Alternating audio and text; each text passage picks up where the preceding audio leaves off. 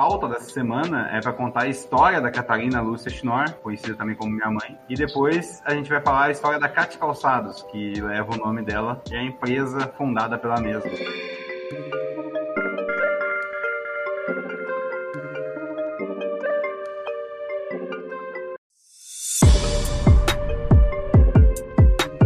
Bom dia, boa tarde, boa noite.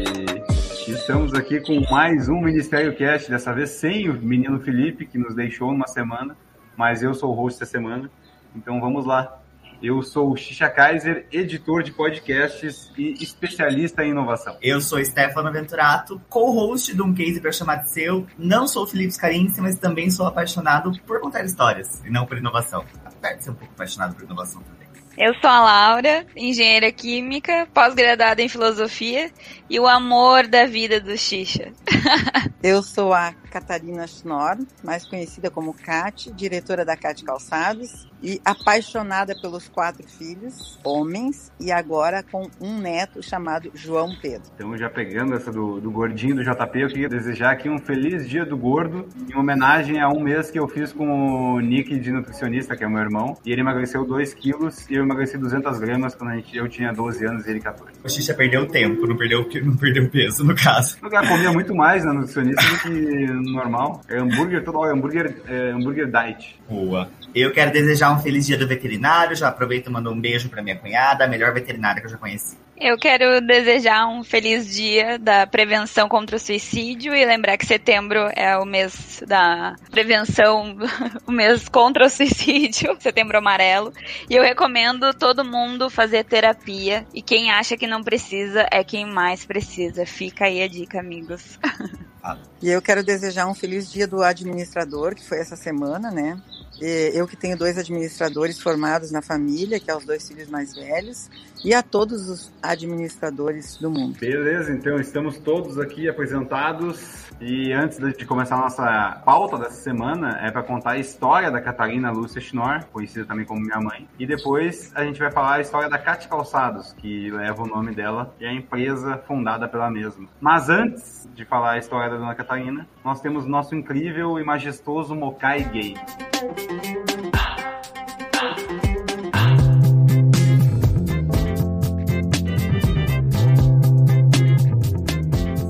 Nosso Mokai Game, mudou de nome, né? O falecido Ministério Game, agora é o Mokai Game. Vai ter hoje a disputa entre a Laura e a minha mãe. Quem das duas conseguir ganhar, ou pelo menos fizer cinco, no caso, né? Quem ganhar vai ganhar o buffet, ou quem tem que fazer pelo menos cinco para ganhar, tá? Se a disputa for dois contra um, aí não ganha, nenhuma das duas vai ganhar nada. Baixando o aplicativo Mokai Express, M-O-K-I Express, você tem direito a 15% de desconto usando o, o cupom Ministério Cast. Então fica aí já o nosso ilustríssimo patrocinador. E agora nós vamos à batalha medieval de foice entre Laura e Catarina. Gente, eu quero muito ganhar, viu, Kátia? Ô, Laura, se tu ganhar, tu divide comigo? Divido. Vamos fazer, se tu ganhar, tu divide. Mas Ô, todas as pessoas ganham. É bom a gente já falar que são frases mais low budget dessa vez, né? Porque o senhor Felipe Drebs não, não fez a seleção das frases, então sobrou pra gente. Então a gente já pegou umas frases um pouco mais antiquadas, assim, de um jeito um pouco diferente dos clássicos ministérios É, Mokai Games. As frases elas não estão seguindo o padrão Felipe Drebs, mas a gente, a gente vai tentar chegar num, num posto. Então vamos lá. Frase 1. O meu pedido é que o povo pare de dar atenção a esse fluxo de insanidade que está se originando na boca desse mentecap. Quem disse isso? Lula, o Luli ou Lula Molusco? Ah, eu acho que foi o Lula Molusco, porque o Lula não ia conseguir falar mentecapto. Bem provável. Eu vou de Lula. Olha só, já temos uma disputa acirrada no primeiro e a Laurinha levou o ponto dessa vez.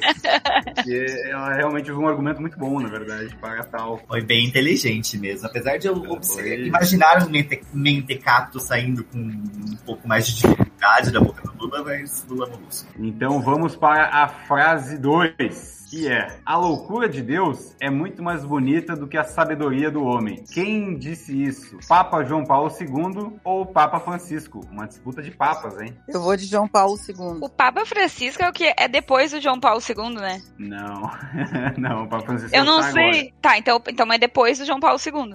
Não, teve Não, o Bento teve no meio. Teve o Bento. Ah, tá, Bento, não, tá, é, mas o quis Bento- dizer, não imediatamente depois, mas depois. Sim. Tá. Sim, sim. O Papa Eu só Francisco, acho- no caso, tá agora. É o que é o Papa agora. Tá, entendi. Eu acho que esse novo Papa aí, ele é mais loucão, então ele ia falar de loucura. Eu ouvi isso, assim, que esse novo Papa, ele era mais cabeça aberta, e acho que loucura, não sei, não imagino sair numa cabeça conservadora. Então vamos ao contrário, Papa Francisco. Então, dessa vez, a dona Catarina acertou a frase. Foi o Papa João Paulo II que largou essa, essa maravilhosa pérola. Então, vamos lá. Um a um no placar. Vamos para a próxima frase. O amor é maior que qualquer padrão. Quem disse isso? Juliette ou Alvo Dumbledore? Duas pessoas idênticas, né? Ah, a Kátia não vai saber quem é o alvo Dumbledore. Eu não sei, mas eu vou. O amor é maior que qualquer padrão. Eu vou nesse é que é alvo Juliette? Dumbledore, que eu não sei quem Sabe, é. sabe quem É o Papa do Mundo Mágico, Ele é do Harry Potter. Harry Potter. Não, não, perguntei se ela sabe quem é Juliette. Essa eu sei, ganhou Big Ah. Brother. tá. Todo mundo sabe, maior influência Ah, no Brasil. Tem Mas como. enfim, faça suas escolhas. Ah, então vou de Juliette, né? Porque, sei lá. Acho que o Dumbledore ia ter uma coisa mística antes, assim, não ia falar tão direto. A mãe já respondeu o Dumbledore, é isso? Sim. Então quem levou o ponto dessa vez foi a dona Lau Lau. Foi a Juliette que falou essa frase. Essa aí foi o Stefano que escolheu, hein? Só pra deixar claro, já dá pra ter uma noção assim. Ah, eu primeiro que tava no Google, cara. Vamos pra próxima. O Vai, amor é. supera a justiça. Justiça é dar ao outro o que é dele. Amor é dar ao outro o que é meu. Quem disse isso? Jesus Cristo ou Papa Bento XVI? Nossa, essa aí eu acho que é bom ler de novo. O Felipe leria de novo. Diria que essa é uma frase um pouco difícil. Tá, então vamos lá, vamos à releitura da frase. O amor supera a justiça. Justiça é dar ao outro o que é dele. Amor é dar ao outro o que é meu. Quem disse isso?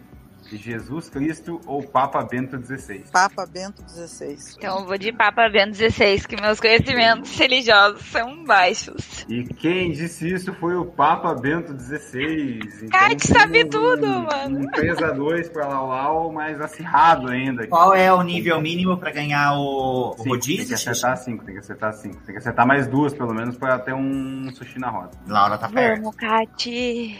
Vamos lá, então. A próxima frase é: O sonho do pobre é comprar um carro. Pô, mas daí, daí todo mundo sabe essa resposta. Quem disse isso? Caco Antibes ou Paulo Guedes? Tá tão absurdo, cara. Olha, eles têm frases muito parecidas, hein? Caco Antibes é o personagem do Sai de Baixo, né? É o próprio.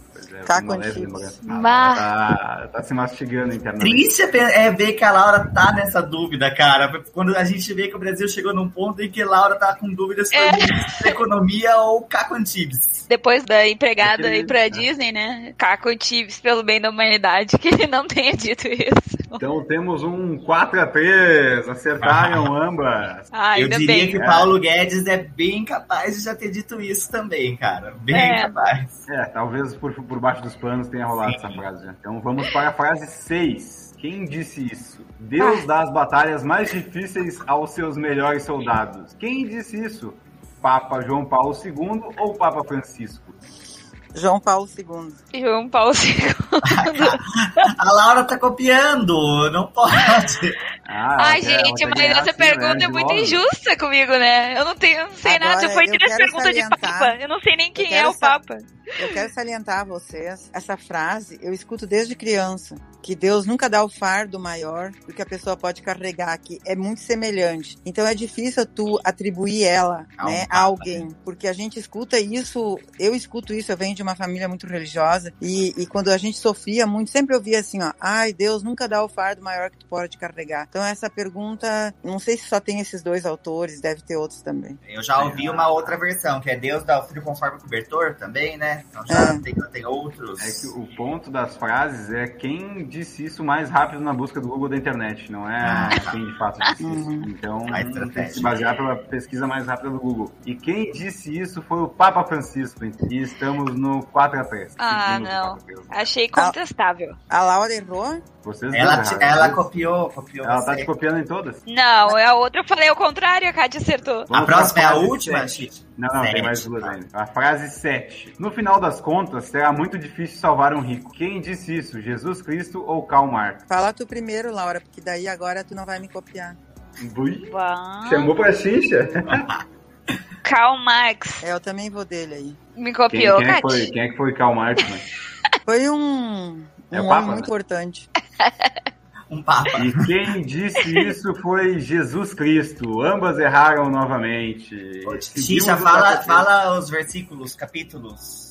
Ah, é verdade. É boa. Ah, Esse a gente quem disse mostra. Isso foi Jesus Cristo, em Lucas 18, versículo 18, 30. Não sei se eu li do jeito certo, mas acho que eu faltei a aula de catequese que ensinavam isso. Então vamos para a pergunta número 8. Se a Laurinha acertar, ela ganha o sushi. A mãe já não tem mais direito à, à vitória do sushi. Pode estar um empate técnico. Empate técnico, daí depois a gente decidiu o que, que a gente faz. Essa aqui eu quero que a Laura responda antes, tá? Envelhecer suaviza um pouco a pessoa. Um monte de medos desaparece. Quem disse isso? Richard Gere ou Papa Francisco? Envelhecer suaviza um pouco a pessoa um monte de medos desaparece. Aí tá errado, né? Desaparecem, né? Faltou. Talvez não tenha copiado o M Uma final, coerência. O Ctrl C, Ctrl V da frase. Mas tu acho copiou o ponto e as aspas. Então acho que é erro de tradução. Vou no Richard Gere. Eu vou no Richard Gere também, mas não tô copiando a Laura. A Catarina é reto no, no Richard Gere. Então temos um buffet 5 4 ambas acertaram. E a Laurinha conseguiu chegar na cota mínima do, do sushi. Valeu, ela de ganhar Digo! um buffet do Digo do Mokai, que é o primeiro Vamos dividir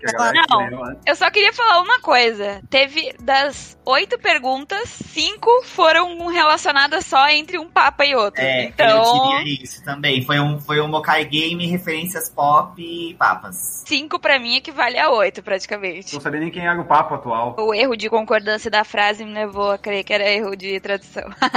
eu tenho que melhorar minha, minha, meu copia e cola do Google. Bom, então vamos lá, vamos à pauta da semana, que é a história de Catarina, a parte 1 da pauta da semana, no caso, que é a história de Catarina Lúcia. Agora,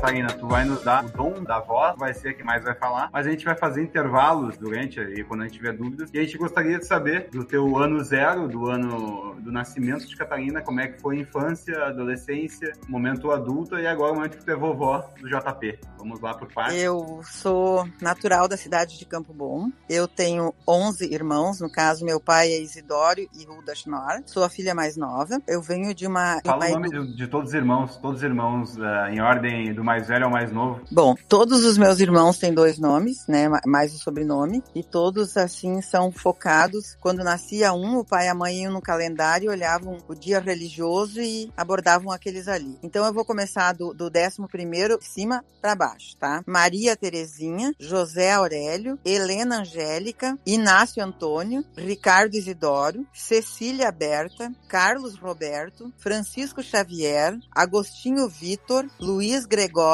e Catarina Lúcia. Todos com nome de santos, né? Dá para entender, né? A gente tinha. A, a, nossa origem era muito pobre, muito pobre. O meu pai trabalhava bastante. Nós nunca tivemos televisão e, e carro, quer dizer, carro a gente nunca teve televisão.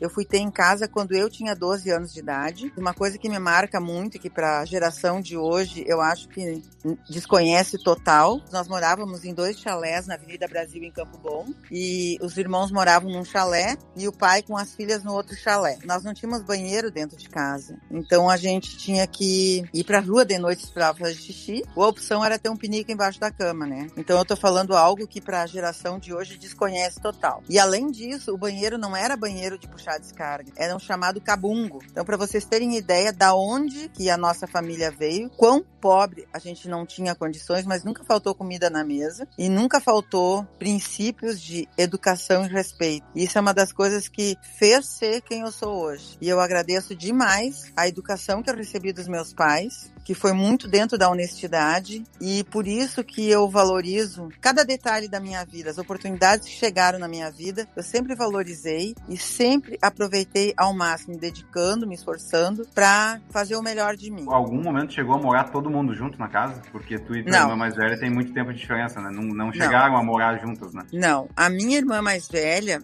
ela tem exatamente 15 anos mais que eu. Então, em 15 anos, nasceram 11 filhos. Quando ela começou a ser alfabetizada, meu pai colocou ela numa escola de freiras na cidade de Novo Hamburgo. E nessa escola de freiras, ela começou a trabalhar para pagar o estudo dela. E ela acabou se tornando freira, né? Ela acabou se tornando freira. E o meu irmão, abaixo dela também foi estudar numa escola de padres, né? E este irmão também ficou um tempo, só que ele não ficou padre, ele, ele voltou. E claro que desses 15 anos, enquanto depois que eu nasci, vários já namoravam mais em casa, mas a minha lembrança é eu, a Helene e a Cecília dormindo na mesma casa que o pai e a mãe, os seis rapazes, porque o Aurélio não estava mais em casa. Eu fiz um curso faz uns dois anos de desenvolvimento e liderança DL em Porto Alegre. E aí eu ganhei muitas cartas dos meus irmãos e muita coisa veio à tona de coisas que eu não lembrava. E aí eu fiquei sabendo que a minha irmã mais velha me conheceu quando eu tinha cinco anos de idade. Isso me chocou muito, porque eu não sabia disso. Porque a minha irmã mais velha, se eu não me engano, com 28 anos, ela foi embora para o Canadá e mora no Canadá até hoje, em Montreal, na cidade de Santo Bruno, que é bem próxima de Montreal. Eu não sabia que ela tinha me conhecido só com 5 anos de idade. E Mas vocês foram registrados na, na data certa, assim? Porque meus,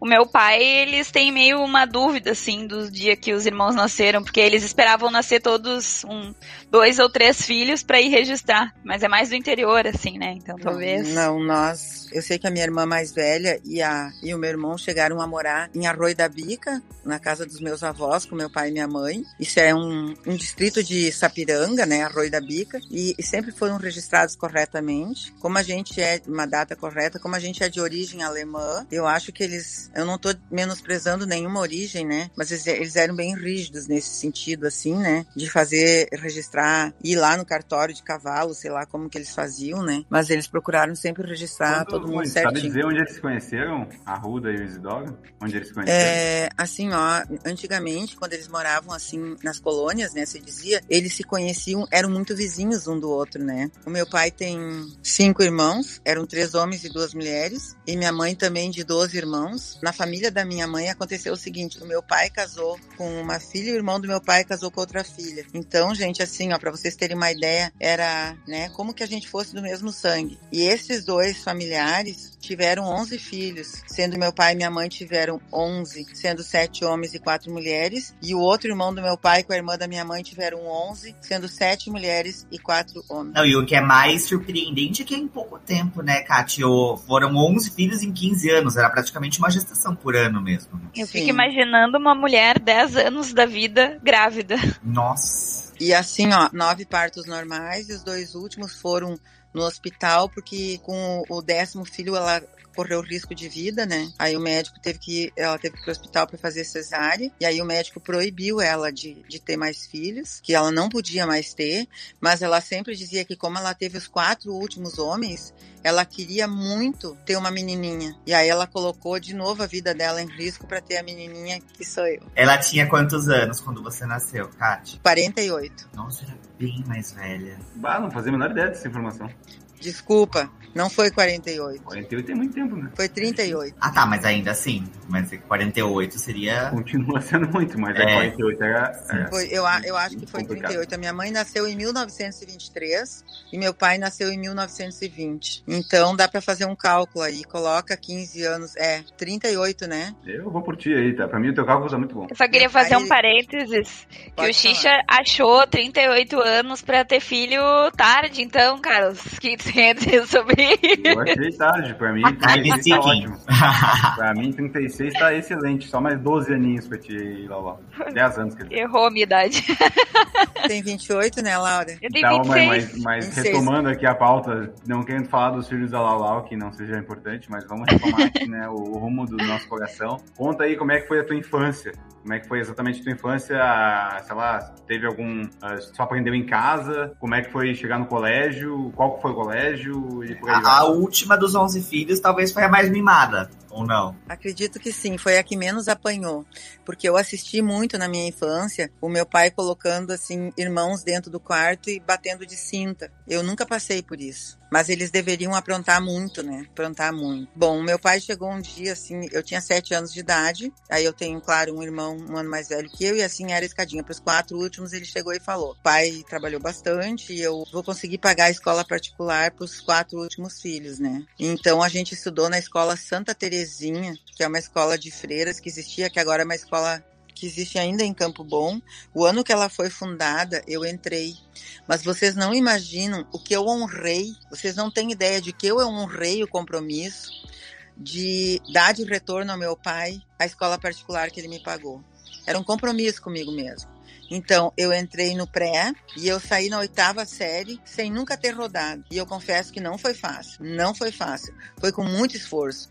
Porque eu não vim dotada de uma inteligência, uma sumidade. Eu tinha que estudar bastante, me esforçar muito para entrar na banda da escola na época. Banda era um orgulho a gente poder tocar na banda da escola. Tinha que ter notas acima de X e nunca podia pegar recuperação. E para mim aquilo ali era um desafio violento e eu consegui tocar na banda. Eu até me emociono porque para jogar handball, eu jogava handball, tinha que ter notas boas, tudo eles vinculavam, né? Tu podia praticar o esporte que tu gostava, a gente tinha educação física, claro, normal, mas tu podia praticar o esporte que tu gostava, assim, mas tu tinha que ter nota boa, senão tu não participaria da seleção. E coisas que marcaram, assim, a minha pessoa foi quando aconteceu um fato de ser feita uma seleção na cidade de Novo Hamburgo, a Sociedade Ginástica, e daí veio, tipo assim, um, um olheiro, ia para as escolas e olhava quem jogava bem handball para poder ir jogar na, na dita seleção. E, e, eu fui escolhida junto com uma colega minha, e eu fui treinar então na, na Sociedade Ginástica em Novo Hamburgo para participar da seleção de handball. E foi muito bacana, foi uma experiência muito boa para mim. Meu pai tinha muitos princípios, assim, ele era muito rígido, né? Então, uma das coisas que me marcou muito, eu estudei então no Santa Terezinha, e com 14 anos eu fui estudar à noite na escola 31 de janeiro em Campo Bom. E com 14 anos eu comecei a trabalhar. Para você poder estudar à noite, você tinha que trabalhar, tinha que ter a carteira assinada, né, na época. Então eu comecei a trabalhar num escritório de contabilidade, onde eu trabalhei por seis anos até casar. Eu era auxiliar de contabilidade lá. Na minha época se fazia tipo o registro de tudo. Eram umas folhas que tu colocava um pano e daí tu apertava bem, aquilo ali passava a noite toda numa prensa e o livro livro caixa era isso, o livro contábil era isso, né? Colocava numa prensa, usava uma espécie de uns paninhos assim e daí aquilo ficava tudo registrado ali. E aí eu fui estudar à noite, eu tirei administração de empresa à noite, os três anos, e com 16 anos eu me formei então, diz no, no ensino, no segundo ensino, que se diz o ensino médio, né? E aí eu fiz o vestibular para relações públicas na Fevale em Novo Hamburgo e passei. Eu só não consegui terminar e tal porque como a condição era baixa, eu só podia, eu pagava duas cadeiras com o meu salário e a gente sempre entregava todo o dinheiro em casa, né? Então a autorização era pagar duas cadeiras por semestre. Depois surgiu o fato que com 16 anos eu conheci o Carlos e aí depois vem na outra história, né, Xixa? Eu conheci o Carlos e casei com 20 anos. Então a gente botou na nossa cabeça que nós ia trabalhar e ia pegar as oportunidades que a vida ia nos oferecer. Então eu parei de estudar, né? Eu Ô, tranquei Tati, a matrícula. Eu queria fazer uma pergunta sobre essa parte da vida aí de, de infância, adolescência. As suas outras irmãs também estudaram, trabalharam fora ou era, era diferente realmente? A irmã mais velha, no caso, essa que eu te falei, que ficou no interna assim, numa escola. Na escola ela, é, você imagina, quando ela tinha 28 anos, ela foi embora para o Canadá. Sim. Ela já mora há 55 anos lá, ela constituiu família lá. A outra era ferrenha também, ela era estudante, ela, ela que conseguiu um emprego para mim no escritório de contabilidade, nós trabalhamos juntas nós duas, a Helena Angélica, essa ela nunca gostou muito de estudar. Ela nunca foi muito do estudo. O sonho dela era ser freira, acredito eu, né? A gente conversava assim, mas até o, é, não, não se concretizou. E ela é cuidadora, pessoas assim. Hoje ela tá com 70 e 71 anos, então ela já não trabalha mais, ela é aposentada, né? Ela ficou solteira a vida dela não foi nada fácil, mas ela, ela nunca pediu uma ajuda para um pai ou uma mãe, ela sempre se virou sozinha. Eu tenho muito orgulho dessa minha irmã que é solteira, porque ela tem uma vida muito simples, mas ela sempre se virou sozinha. Não, mas é que eu acho que a, a sua criação, ela já mostra que os seus pais tinham uma mente muito aberta ali, né, ainda assim, porque, assim, nesse contexto eu acabo fazendo alguns paralelos com a história das minhas tias, da minha mãe, enfim. Elas acabaram sendo forjadas para serem donas de casa. A minha mãe mãe não, ela tinha, os pais dela foram muito mais, acabaram tendo um outro olhar e ela fez faculdade, enfim, chegou, enfim, a ser pós-graduada tal, mas normalmente esse não era o contexto normal, né? A filha mulher, ela acabava ficando, sendo forjada para ser dona de casa, para ter filhos, etc, etc, né? Era um, uma outra Sim. visão naquela época, né? É, eu concordo contigo. No fato da minha irmã mais velha ter ficado nesse internato e ter se tornado freira, depois desistiu e depois casou, ela já tinha a cabeça muito aberta, ela era professora. E aí depois, meu pai e minha mãe sempre forçavam muito a gente a estudar forçavam não, eles nos mostravam que o estudo era muito importante. Apesar de que o, histórico, assim, né? Eu, meu pai sempre dizia, tu precisa ajudar o teu irmão, que é um ano mais velho que tu, a ele ir bem na escola, porque ele estava é, um ano acima de mim. Mas eu insistia, insistia, eu dava o meu máximo, eu, eu, eu lembro que a gente sentava depois do, do almoço, assim, eu tentava, mas ele não gostava. Ele nunca gostou de estudar. Então é muito difícil, né, quando tu, tu, tu tem um, um, um, objetivo de vida onde que tu, que tu segue princípios e, e as pessoas às vezes não era porque ele não queria, ele não gostava, ele não tinha aquilo dentro dele, né? E uma coisa muito bonita, Stefano e Xixa e Laura, é que eu tenho, depois vai entrar a loja e mistura. Eu tenho loja em Campo Bom e como eu nasci em Campo Bom e estudei todo o meu ciclo lá, eu tenho muitas professoras que são minhas clientes da loja de Campo Bom. E eu reencontrei elas no Facebook e tudo, e a gente já fez almoços junto. E elas falam muito bem da minha pessoa e eu tenho lembrança muito linda delas. Isso é a parte mais bonita que eu acho. É as professoras do nosso, do nosso primário que praticamente nos educaram, né? Elas têm lembranças boas da gente. E assim, a primeira turma que entrou na escola quando foi fundada a Escola Santa Terezinha foi a minha turma, foi eu. E a primeira turma que se formou na oitava série também foi a nossa. Então, a gente tem assim um, legado de muitas pessoas que eu tenho amizade até hoje. E isso, as redes sociais juntaram a gente de novo. E eu converso com eles até hoje. Eu tenho um ponto aí, Catarina Lúcia, que vai ser muito difícil tu conseguir desvincular o, a história da loja com os teus 20 anos para para frente ali. Mas se tu tiver alguma coisa que não seja sobre a Cate Calçados antes ali, depois dos teus 20 anos, como é que foi a existência, os teus filhos, quando é que começou a aparecer os filhos, onde é que tu Bom, botava eles, uh, onde é que cuidava deles? A Cate Calçados, ela, ela apareceu na minha vida uh, quando eu já tinha dois filhos, né? Então eu vou contar antes. Após eu trabalhar esses seis anos no escritório de contabilidade, em Campo Bom, eu casei e fui de muda para Novo Hamburgo. Lá eu passei a trabalhar numa metalúrgica, um período ali que eu fiquei um ano e pouco. Depois eu fui trabalhar no jornal NH e trabalhei bastante tempo ali engravidei do Marco. Quando eu engravidei do Marco, uma coisa que eu quero deixar bem claro, né, que a gente tem empresa, eu nunca faltei o trabalho para ir no médico na minha gravidez. Eu sempre marcava médico após o horário, sempre pelas seis e meia, porque eu não queria faltar o trabalho. Isso não era um princípio meu. Faltar o trabalho para ir no médico. Eu não faltava. Tanto que o meu gerente, até hoje, que é uma pessoa da, do, dos Guzmão lá, ele sempre me dizia: Eu fico impressionado com a forma com que tu lida com as coisas, né? E aí eu ganhei o marco, mas eu, eu quis, eu optei em parar de trabalhar, porque o Carlos, ele era representante comercial e ele, no nosso início de casamento, ele viajava de segunda a sexta. Ele fazia interior do estado, fronteira.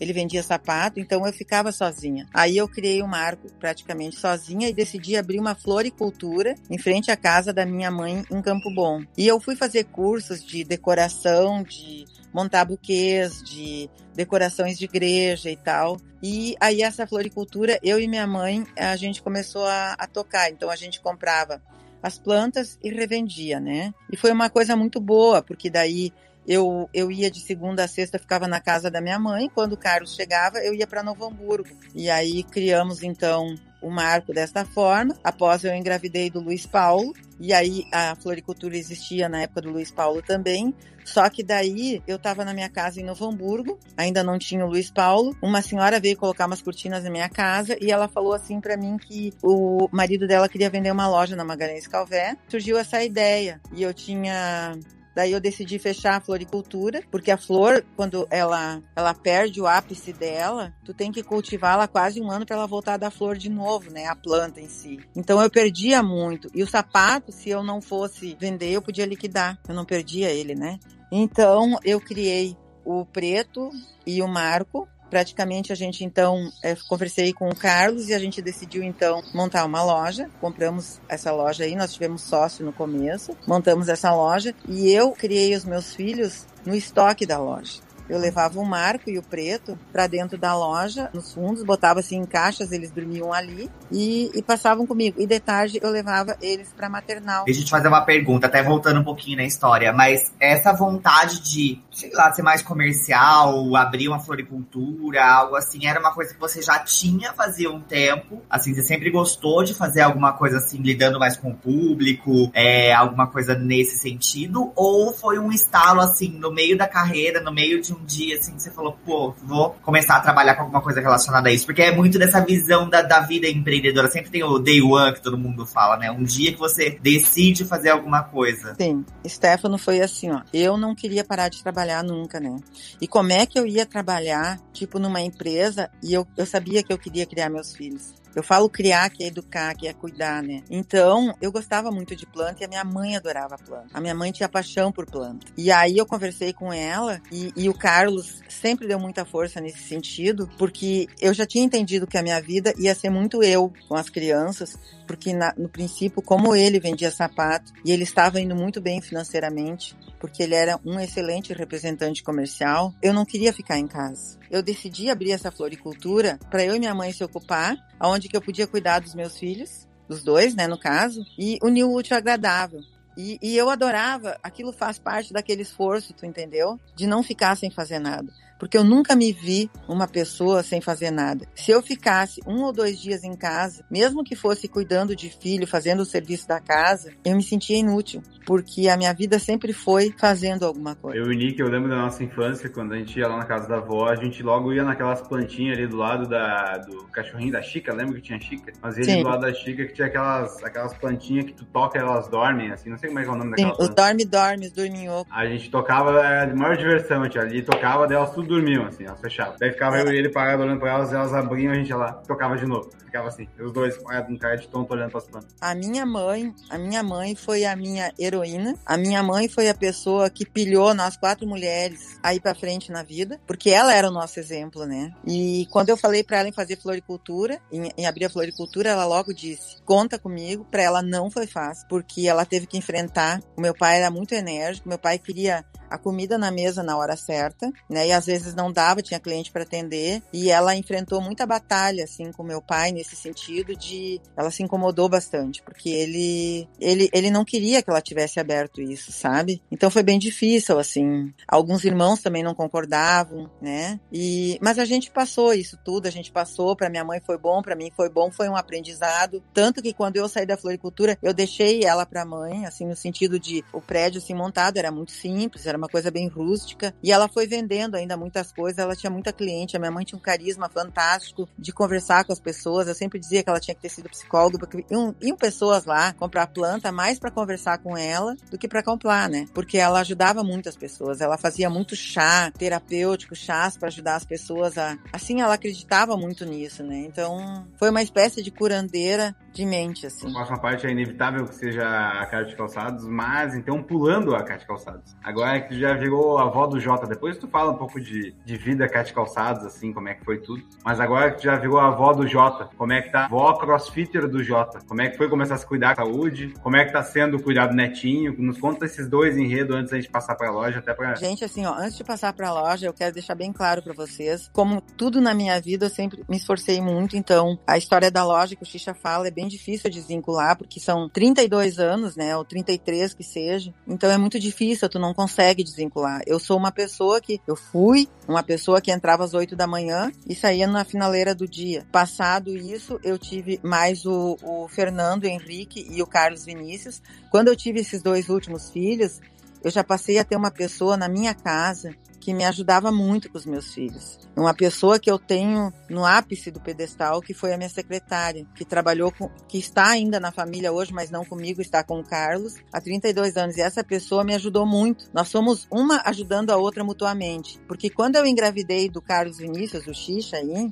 ela chegou para mim e disse, ele tava com, eu tava grávida de cinco meses e ela disse, Kate, eu também tô grávida. Então eu pensei, meu Deus, como é que a gente vai cuidar das crianças? E aí eu falei para ela, a gente vai ter que se ajudar de novo, né? E o que que aconteceu? Ela teve o filho dela e veio logo depois ficar comigo e eu amamentava o Xixa e ela não, ela teve dificuldade de amamentar o filho dela e por seis meses eu amamentei o filho dela. Então eu amamentei os meus quatro e mais o filho dela. O filho dela ficou conosco durante seis meses, enquanto que ele era bebê. Ela vinha de manhã embora de noite. E daí eu já podia ir para a loja trabalhar confortavelmente. E ela me ligava, pode vir que eles estão com fome. Aí eu dava um peito para um e um peito para outro, assim, sabe? E foi uma experiência maravilhosa para mim.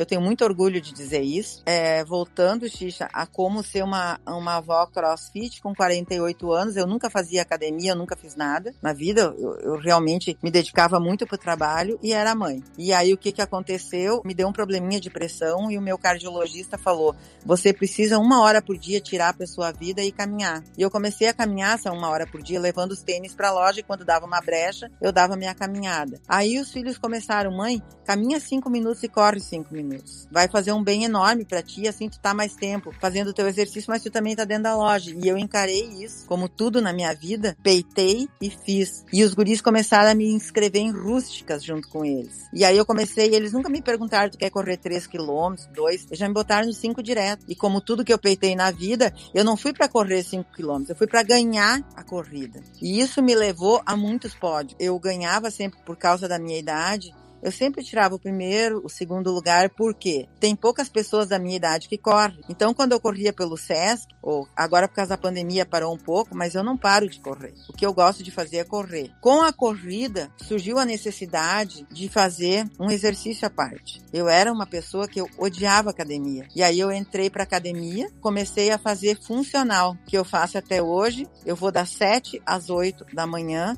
para o funcional. Deu para perceber que os meus horários são todos extra trabalho, extra horário de trabalho. Isso é uma coisa sem salão. Eu marco salão de beleza, eu marco cedo ou marco depois do horário. Eu não costumo marcar no horário, mesmo que eu estou aposentada, que eu não estou mais tanto presente na minha empresa, porque eu acredito hoje que é um direito que eu me dei. Eu tive o João Pedro, o meu neto, ele vai fazer um ano agora, dia 2 de outubro, e eu entendo que com 60 anos de idade que eu fiz, é uma alegria enorme poder ficar com essa criança por um dia. E assim que dá uma brecha, que eles dizem, mãe, deu uma folguinha, tu quer ficar com ele por duas horas, lá tô eu. Porque para mim é um, é um amor com doce, com doçura. É um amor onde os pais cuidam na doença e eu cuido na alegria. Eu proporciono, eu adoro dar papinha para ele, eu adoro dar banho nele. E é uma coisa que eu tô curtindo muito. Então, antes, gente, quando eu ficava em casa e eu tinha necessidade de não poder ir pro trabalho, era um sentimento de culpa que eu tinha em casa. Hoje eu não tenho mais o sentimento de culpa porque eu tô com o João Pedro, o que eu tô fazendo outra coisa, minha vida deu um giro muito grande. O que eu queria comentar disso é que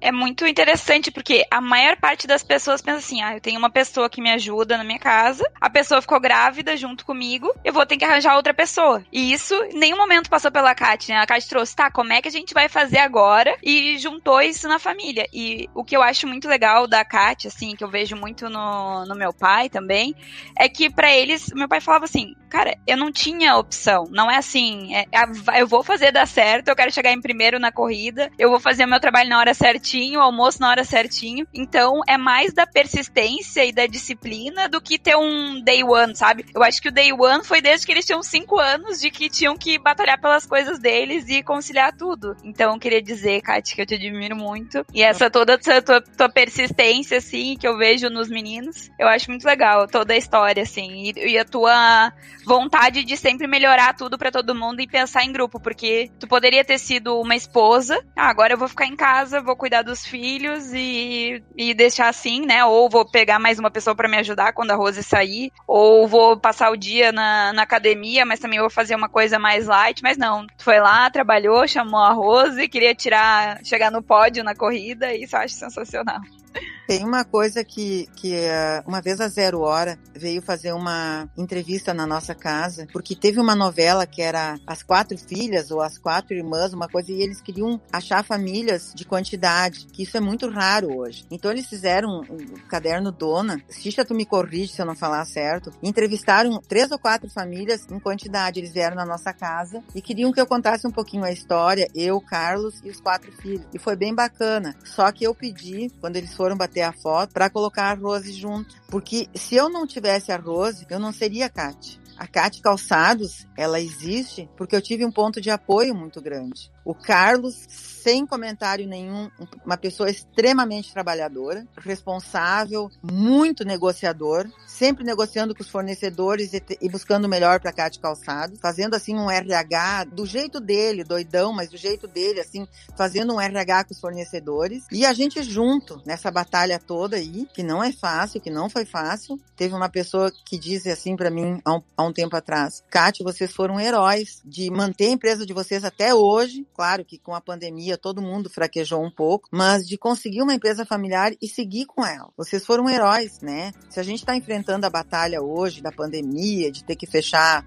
duas lojas e coisas assim, e diminuir o quadro de funcionários, não foi uma escolha nossa. Foi a situação que levou. Valorizar as pessoas que trabalham contigo. Eu sempre fui uma pessoa, Stefano, Laura e Xixa, que eu, eu faço questão de participar das entrevistas, de contratar a minha equipe. Por quê? Eu não aceito entrar dentro da minha empresa e não conhecer quem tá lá. As pessoas que estão comigo há muitos anos dizem, nossa, foi tu que me entrevistou. Nossa, foi... eu cumprimento a todos. Agora, por causa da pandemia, a gente evita de, de se aproximar. Ontem eu cheguei na loja de Capão e realmente eu tava com saudade de todo mundo, que a, praia é a loja que eu menos venho, né? E eu fui pedir licença para abraçar todos eles, porque eu tava com muita saudade. Porque o jeito que a gente lida é muito família, né? O nosso sistema de loja. Vamos tocar a parte 2 agora, que vai ser da loja. Só queria te dizer que tu esqueceu da foto quando a gente chegou da família inteira no, Zero na dona lá, que o Charlie também tava junto na foto. Ah, o papagaio. papagaio. Ele tava junto na foto e tu não lembrou de comentar que ele ah, tava junto. E cada um da foto, cada filho tava com um ovo de avestruz, porque nós tinha avestruz na chácara, um casal de avestruz, então a gente colhia ovos de avestruz. Então nesta foto, os guris estavam com ovos de avestruz. A Rose comentou que cada ovo de avestruz dava para fazer dois bolos de chocolate. Cada ovo dava dois bolos de chocolate. Daí ela era quatro ovos, deu muito bolo de chocolate. Eu tô ouvindo e por indicação sua, inclusive, pessoal do 0 Beralto tá fazendo uma série especial com o Magalu sobre todo o processo de fundação aí, da passagem da Luísa pra Luiz Helena e da Luiz Helena pro Frederico. É muito engraçado ver aspectos na história da Kat que eu também vi na história da Luiz Helena e da Luísa, porque é, é muito essa coisa de família mesmo, é um negócio de família e todo mundo junto, um trabalho ali o tempo todo, essa disciplina que você falou. Tinha muito na Luísa número um ali, ali, que até quando eles contam a história que ela realmente ela tinha até uma passagem secreta da casa dela pra loja, então ela tava toda hora ali na loja, ela treinava os funcionários diretamente, isso que você falou, de fazer as entrevistas, ela- eles também falam que assim, ela fazia questão de conhecer todo mundo que era contratado, atuar diretamente no treinamento, porque é a cultura do dono, né, que a gente ouve tanto falar, ai, como a gente desperta a cultura do dono, cultura da família nas pessoas, e no fundo é isso, é conhecendo a pessoa mesmo, então é, é muito interessante fazer um paralelo com as histórias mesmo, tô, tô nossa, tô amando, sensacional. Quando a gente tem empresa, quando a gente entende que a empresa é a cara de quem trabalha nela,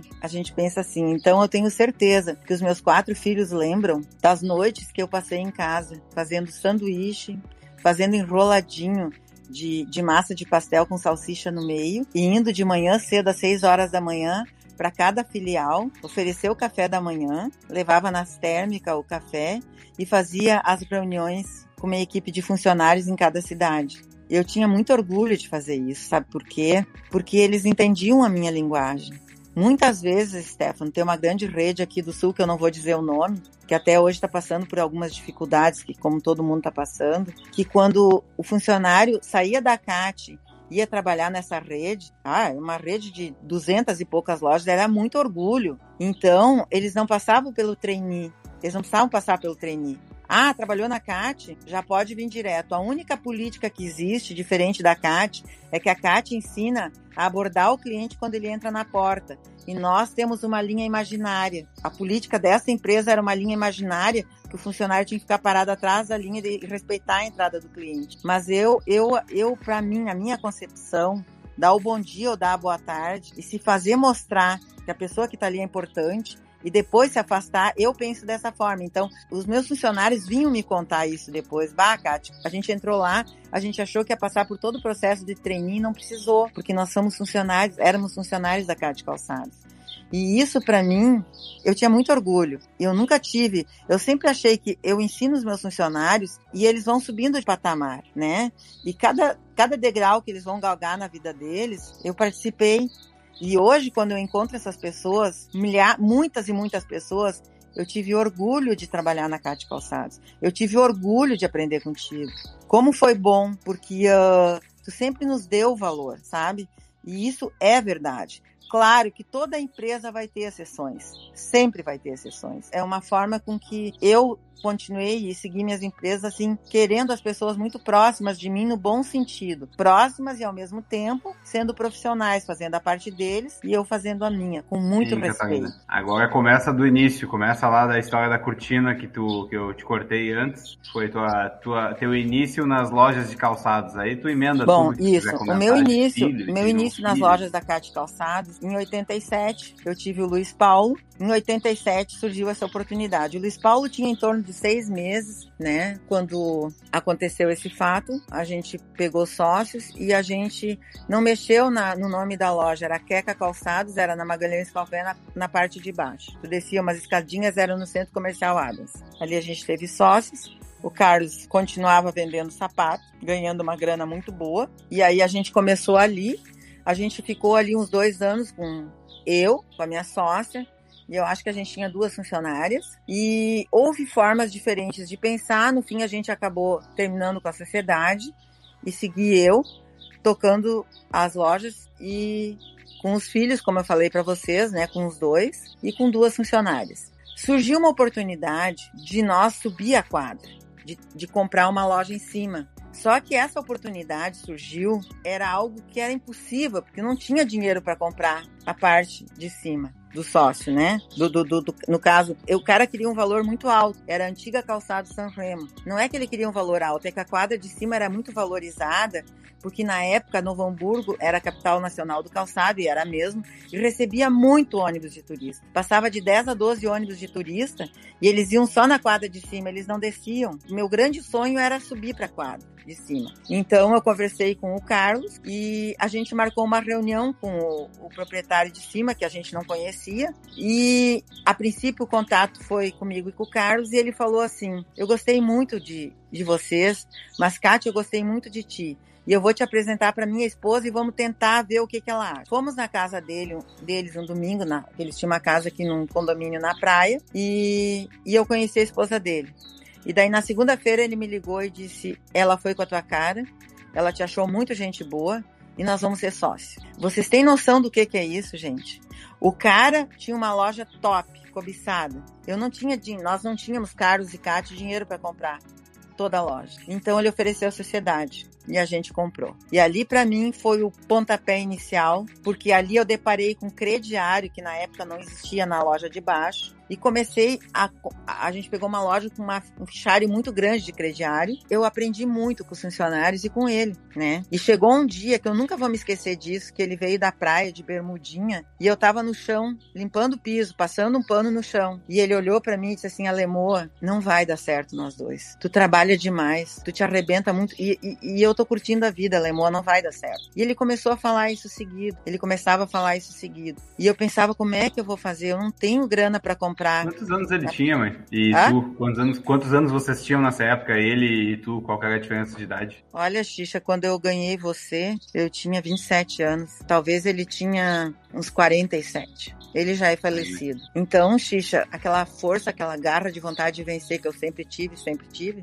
que vocês sabem que eu sempre tive. Eu conversei muito com o Carlos e o Carlos, sigo dizendo, ganhava muito bem sendo representante comercial, porque o bicho trabalhava feito um louco. Disse, Kate, quem sabe vamos fazer uma proposta e vamos comprar outra parte dele. Gente, não fazia um ano que nós era sócios. Mas os ônibus de turismo, os guias, todos tinham meu telefone. Eles diziam: Nós estamos subindo a serra e domingo a gente vai passar aí. Ou na segunda de manhã cedinho a gente vai passar aí. Segunda de manhã, 8 horas, eu estava abrindo a loja, botando os ônibus para dentro e atendia ele. Isso eu não fiz uma, e fiz mais de 300 vezes. Eu tinha funcionários que eu dava folgas, eles vinham, me ajudavam, era dois ou três, mas eu peitava, eu vendia roupa de couro. Às vezes eu não tinha a roupa ali, eles compravam a roupa que eu estava vestindo. Eu dizia, não, eu, eu, eu, não tenho isso aqui disponível, não, eu quero a tua. Ou eu, muitas vezes eu estava com calçado no pé, que eu recém tinha pego, mas eu gostei desse, mas eu não tenho mais o teu número, mas eu quero este. Eu não Ô, tô Kate, mentindo. Um comentário aqui, né? A Kat posta uma foto no Facebook, ela tem 500 comentários na foto. A Kat, se ela tivesse. Se tivesse toda essa força da rede social na época dela, ela teria sido uma digital influencer, com certeza, não tenho dúvida, porque as pessoas realmente querem usar o que ela tá usando, querem conversar, assim. Eu falei, a Kat, vereadora, ela é digital influencer, perfeita, né? ela, Ela é, ela ia. momento, No início do ano passado, eu, eu não quero me confundir. Se foi, eu não lembro agora. Teve, teve votação para prefeito em 2020, né? A prefeita de Novo Hamburgo, através de uma secretária, me chamou para ser vereadora na cidade. Só que tem um porém, eu não nasci para ser política. Eu não sei lidar com a política. Eu me magoo com coisas que eu escuto e quando você é político, você tem que ter uma peneira. E essa peneira na minha vida ela não existe. Então eu, eu expliquei, agradeci muito a oportunidade. Inclusive eu tenho até hoje assim a mensagem dizendo você vai ser a nossa futura, tipo citar o nome de uma em Porto Alegre ali que que era uma lojista que deu muito certo e tal, que hoje eu acho que é deputada, não sei. E eu disse não, eu, eu não nasci para ser política. Mas voltando para a história da Cátia Calçados, então a gente comprou a parte do sócio em maio de 89, ali passou 87, 88, deu um ano assim. Em maio de 89, a gente conseguiu fazer toda a documentação e transformar a Sanremo na razão social Cátia Calçados Limitada.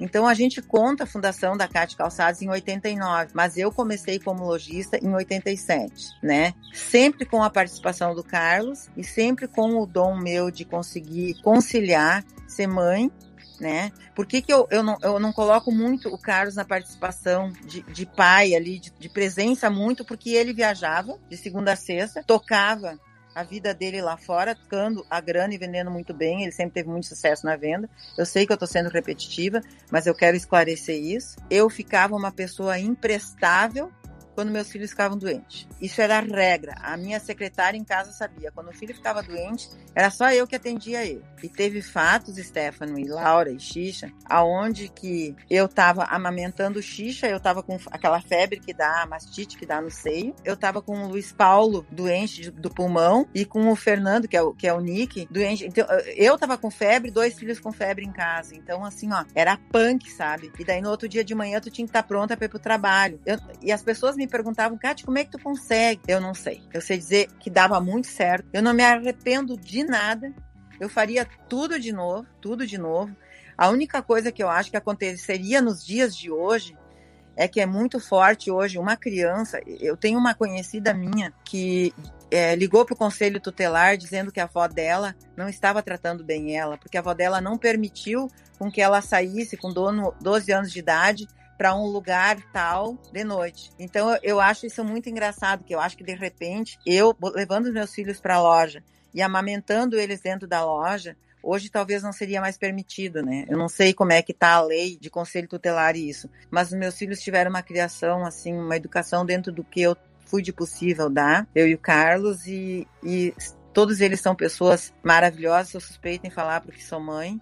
Batalhei Tá muito para todos eles ter o curso de inglês. Eu queria muito que todos falassem Massa. inglês. A história do curso de inglês é maravilhosa. Conta um pouco aí, Xixi. Não, não, não, mas conta qual foi, porque, qual foi o momento, qual o nome era da loja e, e virou Cat a partir de que momento, quando vocês compraram a sociedade, que virou Cat Calçados? É, assim, ó, na época era muito difícil você achar um nome que já não existia no mercado, né? E na Magalhães Calveste usava muito nome de pessoa, tinha muito nome de mulher, assim, das donas, né? E daí foi o Carlos que falou: vamos botar Cat. Nem deve existir Cat, porque desde, o meu nome é Catarina, mas desde que eu me conheci por gente, tanto na família e na minha mãe, sempre me chamava de Cat. Era em alemão, era Kat. Então, eles sempre me chamaram, eu sempre tive esse apelido. Aí o, o Carlos e eu conversando, então vamos botar Kat, que esse nome talvez não tenha. E não tinha mesmo. Existe algo, assim, Xixa, que foi muito forte entre nós, assim. Como eu sempre fui o braço de, de pegar junto e trabalhar muito, e o Carlos sempre teve o pensamento pra frente, e eu sempre puxando e botando os pés no chão. Assim que eu coordeno nós dois. Nós chegamos a ter 14 lojas. Eu vou frisar para vocês. Nós chegamos a ter quatro em Novo Hamburgo, é, tipo Menescal, Caroline, Voyage, Cat, Queca, né? Aí depois a gente teve é, Novo Hamburgo, aí Campo Bom, aí São Leopoldo, aí Porto Alegre, aí Canoas, Aí Caxias do Sul, a gente teve muitas filiais. E era assim, Carlos ia lá, negociava o ponto, a abertura da loja e tudo. E quem montava a loja, quem fazia tudo, quem organizava era a Cate. Caxias do Sul, gente, quando nós abrimos uma filial, deu tão certo. Eu morei durante duas semanas em cima da loja. Eu só fui embora sábado e domingo para ver as crianças, mas eu dormia num colchão no chão. Eu passei cera na loja de Caxias do Sul, no chão, na noite, e passava em ceradeira. E aí no dia que eu abri a loja, veio o sindicato dos empregados e falou: a gente ficou sabendo que a senhora uh, passou cera ilustrou. Eu disse sim. Fui eu mesma que fiz. Mas assim, ó, isso, isso eram questões do sindicato de Caxias do Sul, sempre foi muito forte. Graças a Deus eu nunca tive problema. E a gente sempre entrou num entendimento, né? Caxias do Sul foi uma cidade maravilhosa, foi um grande aprendizado para mim. A gente chegou a ter loja na Sinimbu, era do lado do centro comercial Triqueza e em frente ao Prata Vieira. Durante nove, nove anos, por insistência minha, só eu que subia da família, os filhos eram pequenos, mas era sempre foi assim. O Carlos tinha ideia, montava é, criava a loja e a Kátia ia lá. Tinha muitas vezes que eu tentava não abrir as filiais porque era muito difícil tu tocar filiais distantes, né? Tem vários exemplos assim de casais que têm um negócio e eles acabam se separando ou ou fecha o negócio ou separa ou um sai. Como é que era a relação de vocês falavam 100% do trabalho ou falavam da família no trabalho? Existia alguma coisa assim, ah, não vamos falar da, da família agora ou não vamos falar de trabalho agora ou era tudo junto sempre? Era tudo junto. Por mais bonito que seja, no cartaz é escrito: saia da loja, esqueça dos problemas pessoais, não fale da loja em casa. Era esse eu acho que foi um grande erro. Né? Uma, uma das partes assim que eu gostaria de ter mudado, de não ter levado os problemas da empresa para os filhos escutarem em casa. Mas não tinha jeito, a gente misturava e, e muitas vezes aconteceram muito desgaste entre eu e o Carlos em função das lojas. Isso não tem como separar, sabe? A gente era marido e mulher, a gente era sócio, e a gente era pai e mãe, né? E, e para todas as pessoas, eu não, eu não quero abrir minha vida pessoal aqui, mas eu sempre fui uma pessoa que tudo que foi me proposto, eu abracei. Eu nunca fui de dizer não. Né? Eu sempre aceitei, abaixei a cabeça e segui. E isso também foram aprendizados que a vida me deu. Caso sobre trabalho, os teus quatro filhos trabalharam na loja durante muitos e muitos e muitos e muitos anos, né? Até que é esse ano que eu e o Mário Gregório saímos da empresa. Essas foram algumas divergências no caso do meu sócio. Eu gostaria que eu fiz um curso de empresas familiares e sucessões, onde que a gente aprende muito ali. E esse curso me dizia que era bom os filhos terem uma experiência fora para aprenderem a ter respeitar horário respeitar superior. Não consegui muito esse sucesso. Quem teve a oportunidade de trabalhar fora foi o Marco, né? No começo ali, ele, ele tava pleiteando ele conseguir a oportunidade de trabalhar fora, não deu muito certo. O, o meu sócio, ele tinha a, a ideia de que tu tem o teu negócio, tem que trabalhar dentro do teu negócio e fazer crescer o teu negócio. E depois o, o Xixa também conseguiu uma oportunidade, ele foi trabalhar fora. Ah, mas ele ganhava pouco, foi, foi como estagiário, mas foi uma experiência, não deixou de ser uma experiência. Aconteceu que eles voltaram para dentro da empresa e, e agora, pós-pandemia, a gente conversou com, fez uma reunião em família, empresarial no caso, e explicou que as lojas tinham diminuído e que tudo diminuiu e que se tivessem algumas oportunidades, deveriam sair e buscar a oportunidade na vida deles. E aí saiu o Marco e saiu o Xixa, né? Faz pouco tempo que isso aconteceu. Hoje continua dentro da empresa o Luiz Paulo, que é o preto, e continua o Nico. E outra coisa que eu vejo, assim, pelo menos das outras que eu vejo que é diferente de vocês, às vezes tem assim, ah, eu tenho os amigos meu pai falando pra ele, ah, eu tenho três filhos e nenhum dos meus filhos quer trabalhar na loja. Como isso é que é foi isso, assim? Os clássico. quatro querendo o negócio ou foi uma coisa já que também não tinha opção, já estavam lá e tu queria que eles continuassem lá? Foi imposto, foi imposto pra eles. Foi tipo assim, ó, enquanto tu estiver embaixo do meu telhado comendo a comida que a loja paga, tu vai trabalhar na loja. Trabalhei na loja como motorista, como estoquista, como caixa, como vendedor pouquíssimas vezes, mas teve seus momentos de glória com vendas minhas. Financeiro, saque, embalar encomenda pro site, tudo que dá para imaginar no universo. Então, eu sou praticamente o faz tudo, né? Eu não, não teria esse, essa habilidade medieval. Eu gosto que o Stefano tá trabalhando comigo, ele deve ter um pouco da noção, assim, do famoso faz tudo e abraça tudo. Eu não teria isso se não fosse trabalhar esse tempo todo, né? Com... Mas eu, eu tive muito mais contato de trabalho mesmo com meus irmãos do que com, com a mãe ou com o pai, né? Então, como eu sou mais novo dos quatro, eu já peguei muito mais a aprender, tipo, trabalhei muito tempo com, com um gerente na loja, que inclusive tem dois gerentes de lojas nossas até hoje que são meus padrinhos de, de comunhão, né? como é o nome? Batismo. De, de, batismo, de batismo. E é muito difícil fugir nossa, nossa existência de loja como pessoa. Atrelada à, pessoa, né? É, eu sou criado, tipo, eu sempre fui o xixa da Cate Calçados, né? Sempre foi esse meu nome. Ou então, quando chegava em algum lugar, nos outros gerentes que a gente tem há muito tempo, o pessoal achava que a loja era deles. Eu, não, não. É... A Kat, no caso, é minha mãe, né? Sempre é, esse era o comentário. Tá, mas o que, que tu é da Kat Calçados? Eu, cara, Kat é o nome da minha mãe. Daí ele, ah, tá, então tu é. Porque tinha tanto lugar e tanta loja que a galera sempre me, me coligava. E a gente teve, sabe dizer, mano, qual foi o momento que a gente teve mais funcionário? É, eu número? acho que em números assim, com todas as filiais que nós tínhamos aberta, em torno de 150.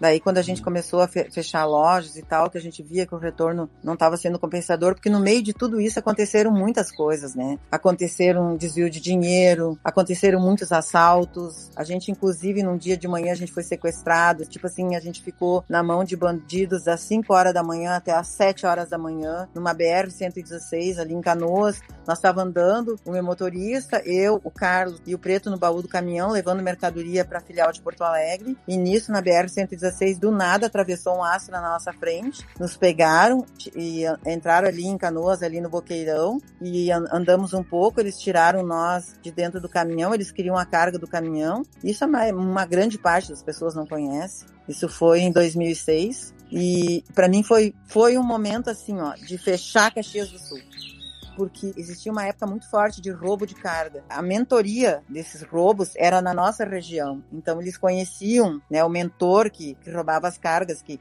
que intermediava isso conhecia. Então a gente teve vários assaltos assim. Houve muitas coisas que nos puxaram a acreditar que não valia muito a pena. Chegou ao ponto de eu estar dentro de uma caminhoneta com motorista e com segurança com uma arma no colo. E eu não conseguia mais fazer as coisas. Abalou demais psicologicamente. O pior fato para mim foi esse em 2006, esse assalto que a gente ficou, eles ficaram rodando conosco, eu, o Carlos, meu motorista e o, e o Luiz Paulo atrás, é, foi horrível, foram duas horas e meia na mão deles e, e isso vai te desgostando, sabe? Vai te tirando a vontade de seguir. E depois assaltos em lojas com tiroteio e, e depois muitas coisas que aconteceram, muita, uma soma de tudo assim. E a gente decidiu então começar a recuar e ficar com tudo na mão que a gente tinha, mas desperdiçar tanto que eu, com 40 anos de idade, eu decidi voltar para a faculdade. Eu me permiti o direito de voltar para a faculdade com 40 anos de idade. Eu queria terminar o meu curso de administração de empresas. E aí eu fui falar,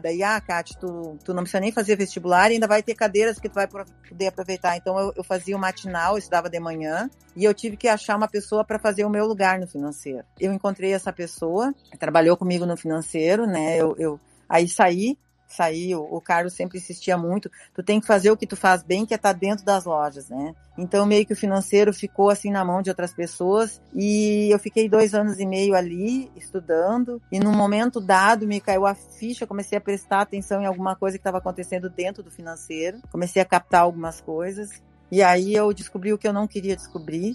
Eu decidi então que eu tinha que retornar para o financeiro. Retornei para o financeiro e disse: Jamais eu vou entregar o financeiro para alguém que não seja do meu sangue. E aí foi então é, uma soma de muitos anos assim que eu fiquei fazendo financeiro da empresa Nunca me perguntaram o que, que tu gosta de fazer. Eu fazia o que aparecia pela frente, assim. O Luiz Paulo, ele tinha a oportunidade de ser jogador de futebol desde os sete anos. Ele foi muito batalhador, muito esforçado. E aí, quando ele desistiu, ele estava jogando no Grêmio. Quando ele desistiu de ser jogador de futebol, ele tinha 17 anos. Aí eu chamei ele disse, meu filho, tu podia pegar o financeiro? Aí ele pegou o financeiro, conseguia aliviar aliviar, é, respirar aliviada. E do, do, Luiz Paulo, daí foi pro financeiro, foi, foi pro Nick. E daí o financeiro foi pro X. Como é que foi, assim? Porque, né, é, é difícil ter. Tem seis pessoas da família e os seis trabalhando lá. Como é que foi essa divisão especial entre os filhos? Ou de decidir, ah, Fulano vai ganhar tanto, Fulano vai fazer o quê? Tem promoção? Não tem? Como é que era essa divisão? Assim, era por idade dos filhos? Era pelo cargo uh... deles? Eu primeiro... quero comentar em cima, em cima da, da pergunta da Laura, já para te emendar, que tem muitas famílias de que também se perdem nisso e não conseguem a, ajudar muito em montar esse formato. Então, para te entender, assim, tipo, no contexto geral, tanto é como porque... funciona na loja, como pode funcionar para outras pessoas também, entendeu? Sim, graduadamente. Porque às vezes eles, às vezes eles começam até os irmãos trabalhando junto, mas se sentem injustiçados por algum motivo ou não querem fazer aquela função, quer trocar de função com o irmão, e a pessoa sai da empresa com isso. Como é que foi essa, essa organização? Bom, talvez, Laura, como foi graduado a entrada de cada um, não foi num supetão assim, foi um pouco, talvez um pouco mais fácil. O Marco, quando ele tinha 14 anos, 13, 14 anos, ele já convivia dentro da loja e ele era vendedor a gente impôs que ele fosse vendedor. E o Marco passou a ser um vendedor que vendia mais do que os funcionários. E aí o Marco pegou tipo um trauma, assim, sabe? Ele vendia muito bem. E aí os vendedores que eram comissionados começaram a se chatear. Ah, o filho do dono tá ali, tá vendendo. Então o Marco, ele meio que já recuou de cara. Eu não quero mais venda. Ele ficou traumatizado com isso. E aí o Marco já foi para a área de compras. Ele comprava a linha esportiva, que era a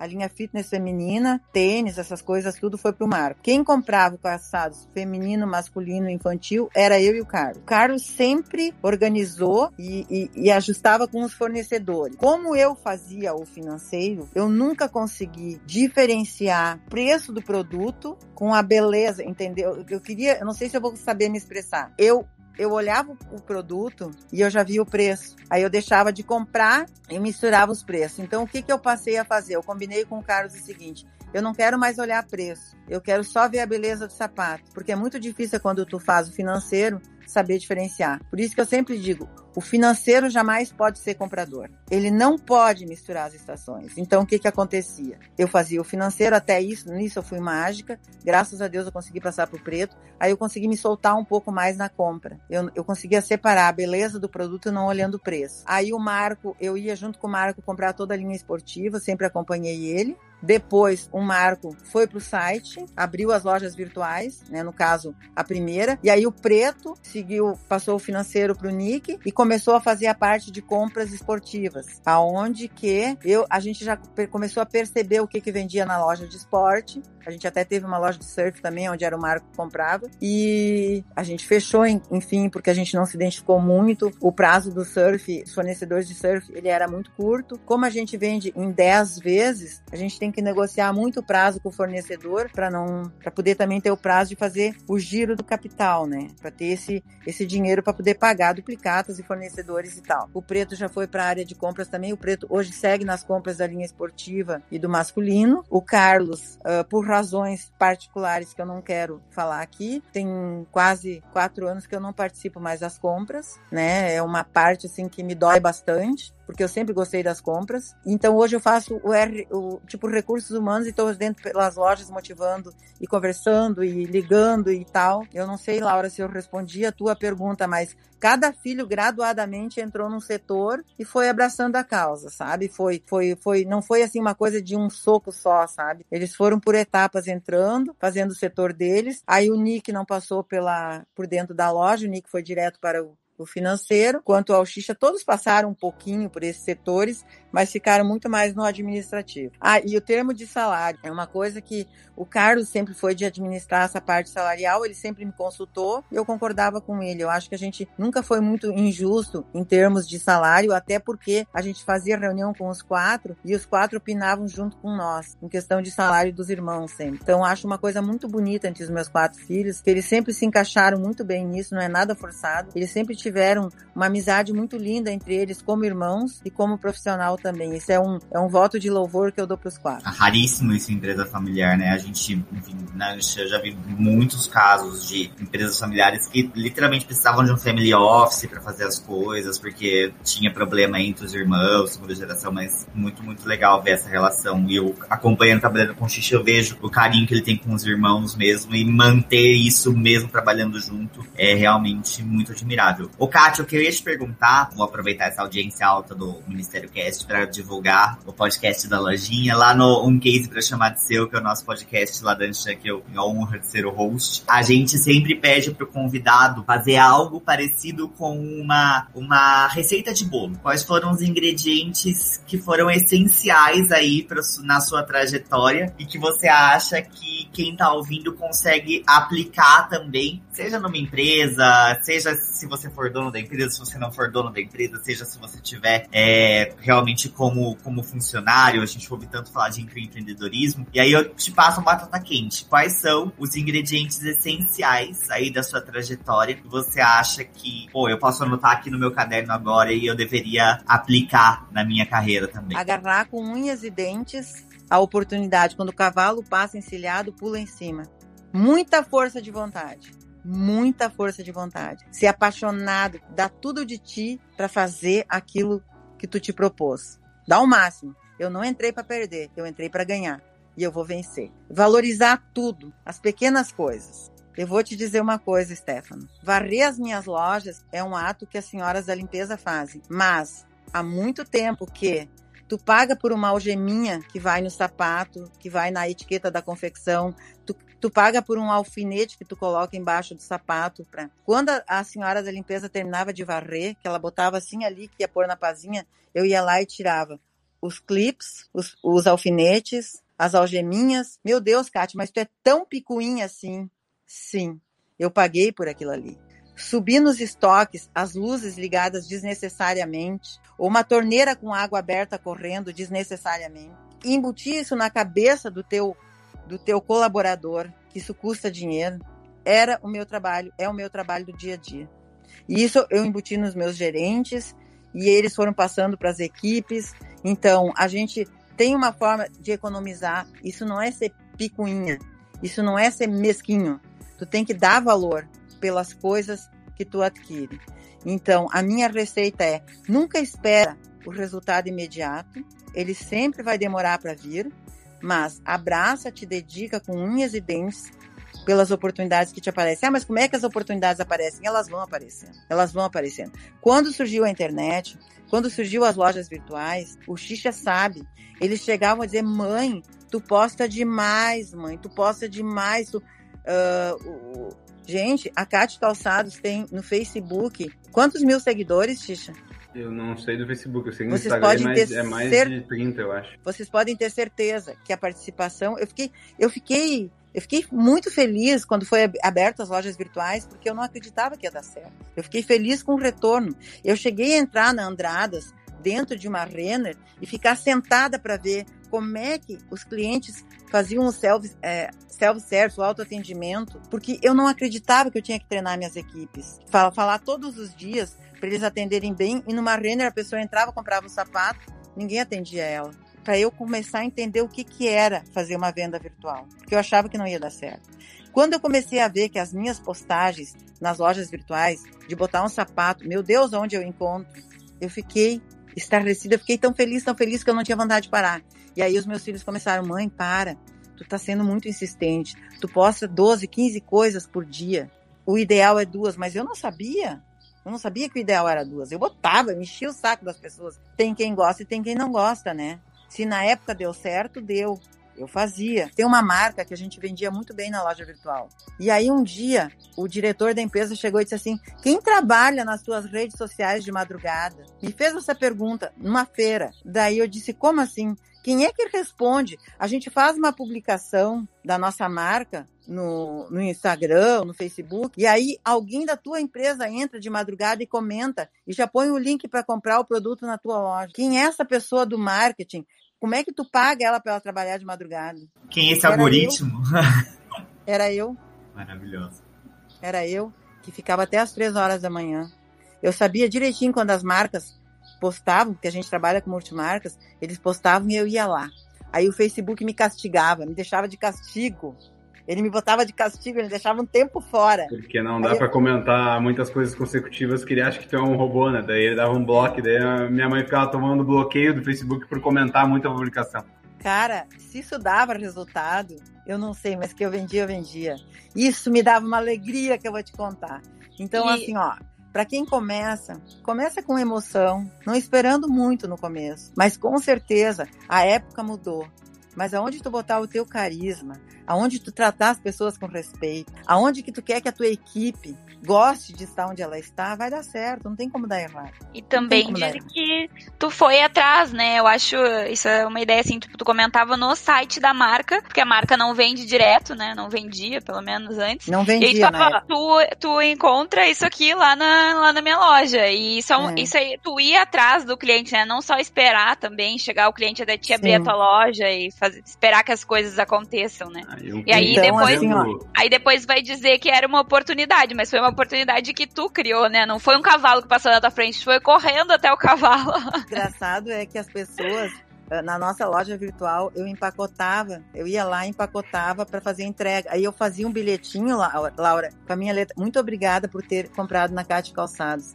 Espero, espero que você fique satisfeita com a sua compra. Eu assinava. Eu perguntava, Marco, vocês acham que isso é legal fazer? Pode fazer, mãe. Eu fazia, botava os bilhetinhos dentro das caixas. No começo, quem fazia o empacotamento de tudo que ia para virtual, que ia embora era eu. Eu tenho uma irmã que mora no Mato Grosso do Sul e as vizinhas dela compravam na minha loja virtual. E elas não sabiam que eu era irmã da que morava no Mato Grosso do Sul. Aí um dia eu escrevi para minha irmã, vai, eu botei um bilhetinho assim, assim, na, mora na rua tal, porque lá é tudo por número as ruas. E daí a minha irmã disse que foi numa festa de CTG e a moça veio falar com ela, disse, eu comprei numa loja e tem o mesmo sobrenome que o teu. E aí a, a minha irmã disse, é minha irmã, é minha irmã. Ela mostrou o bilhetinho, ela guardou na carteira dela o bilhete. Só fiquei tão orgulhosa da dona, né, fazer o pacote. Quantas entregas eu fiz a pé no meu sistema de correr e caminhar, pegava a sacolinha, ia lá no posto do abacaxi em Novo Hamburgo entregar as compras, e o cara falava assim para mim, pô, eu comprei ontem de noite, agora já tá aqui. Tu é a Cat? Sim, eu sou a Cat. Para, para os nossos clientes entenderem, a gente colocou no, no, no, site que encomendas em Novo Hamburgo a gente mesmo entregaria, porque a galera, todo mundo trabalha de Novo Hamburgo. Então, se for algum lugar próximo, o cara não precisa pagar o frete, daí aparecer alguém da empresa lá para entregar para ele. E como a dona Catarina ama correr e caminhar, a gente viu o trajeto dela quando entrava no ciclo do trajeto dela de caminhada. A gente, ah, mãe, entrega aí. Ela ia lá, chegaria para os lugares que a gente morava endereço, ia entregar, chegava na, na casa da pessoa, pegava a campanha, ó, tá aqui, ó Aqui a encomenda. E uma, uma pergunta, Kate.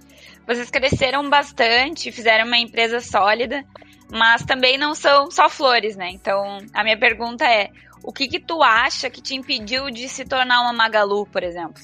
Ah, eu não tenho a mente aberta para ter filiais e, e, e não ter acesso.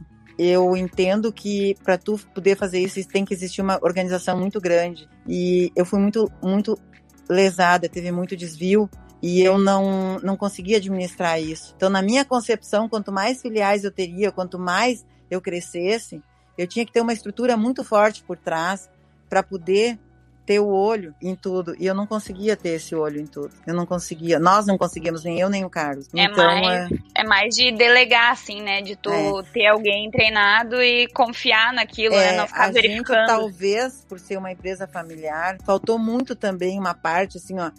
Eu não vou falar da nova geração. A minha cabeça, a cabeça do Carlos, talvez, poderiam ter sido mais abertas para abrir mais o leque, mas eu sempre fui muito pé no chão. Talvez eu tenha segurado. O Carlos era. O Carlos, ah, quando não existia muita palavra franquia, nós abrimos franquias da Caixa. Em Taquari, em uh, Três Coroas. A gente pegou pessoas que a gente conhecia aqui na praia.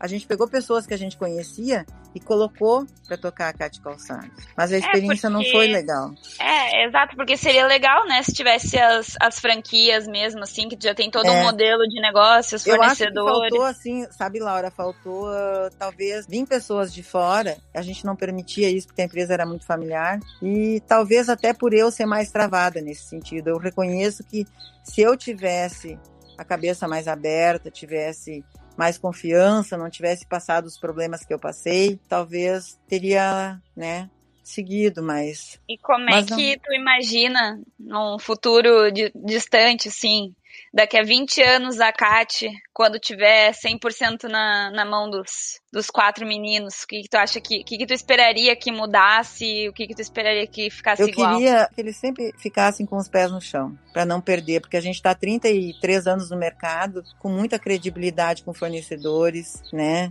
Com uma, uma clientela muito grande, porque a gente sempre foi muito assim, pé no chão, sabe, Laura? E eu gostaria que fosse expandido, mas que não contem mais, né? No caso, eu e o Carlos, a gente já tá com uma idade e que a gente poderia, de repente, fazer menos. Eu tô fazendo muito menos hoje. Eu, eu reconheço isso, mas eu acho que o que eu pude passar da minha experiência, do meu conhecimento, eu passei para os filhos e eles têm esse aprendizado. E eu gostaria muito que eles tocassem adiante com a garra, a força de vontade que eu e o Carlos a gente sempre teve, né? O Carlos do jeito dele, eu do meu jeito. E, e que seja o que Deus quiser, né? Mas que eles saibam que com a minha pessoa, com a pessoa do Carlos, eles não vão mais poder contar por muito tempo, né? Sim, mãe, até meio que chegando finalmente, aqui já tá com uma hora e meia de episódio. Queria uma frase tua, assim, o que simbolizou toda a tua história e como Cátia Calçados, como Catarina, como tudo, tudo junto, assim. O que, que tu, tu, tira? Qual é a frase que simboliza mais a Catarina? O que, que mais tu leva assim como um legado de tudo isso que tu criou, de tudo que tu fez? Que foi um puto aprendizado, alguma, alguma coisa que te represente assim? Só gratidão.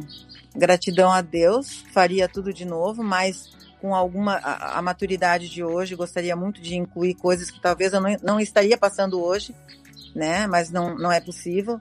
Tu tem que apanhar para aprender, apanhar para aprender Gratidão a Deus pela família que eu constituí, eu e o Carlos. Gratidão a Deus por tudo que a gente adquiriu, pela equipe de colaboradores que esteve ainda está com nós até hoje.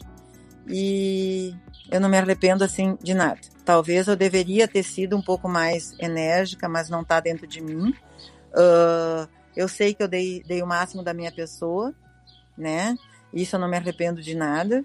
E uh, eu só tenho gratidão a Deus por tudo. A frase que eu queria deixar assim bendito é: faça tudo o que tu puder fazer e dê o máximo de ti e seja apaixonado pelo que tu faz. Foi assim a minha vida. E uma última frase que tem um que eu, eu já ouvi isso num podcast agora, que é mais uma pergunta para ti. Se tu pudesse chamar qualquer pessoa que já existiu, que tá vivo, que tá morta, qualquer pessoa, para tomar um café, assim, sentar num barzinho e ficar ali uma tarde inteira conversando com ela, viva ou morta, qual seria e por quê? Por incrível que pareça, Iride Maria Kaiser. Muitas pessoas poderiam dizer assim, mas a tua mãe, a mãe participou de uma parte da minha vida muito importante. Foi ela que me trouxe ao mundo. Mas a Iride Maria Kaiser, que é a avó, do, avó, avó paterna dos meus filhos, ela foi uma pessoa muito importante na minha vida. Muito importante. Ela me ajudou a educar meus filhos, a criar meus filhos. Ela me segurou muitas vezes no colo quando eu precisei.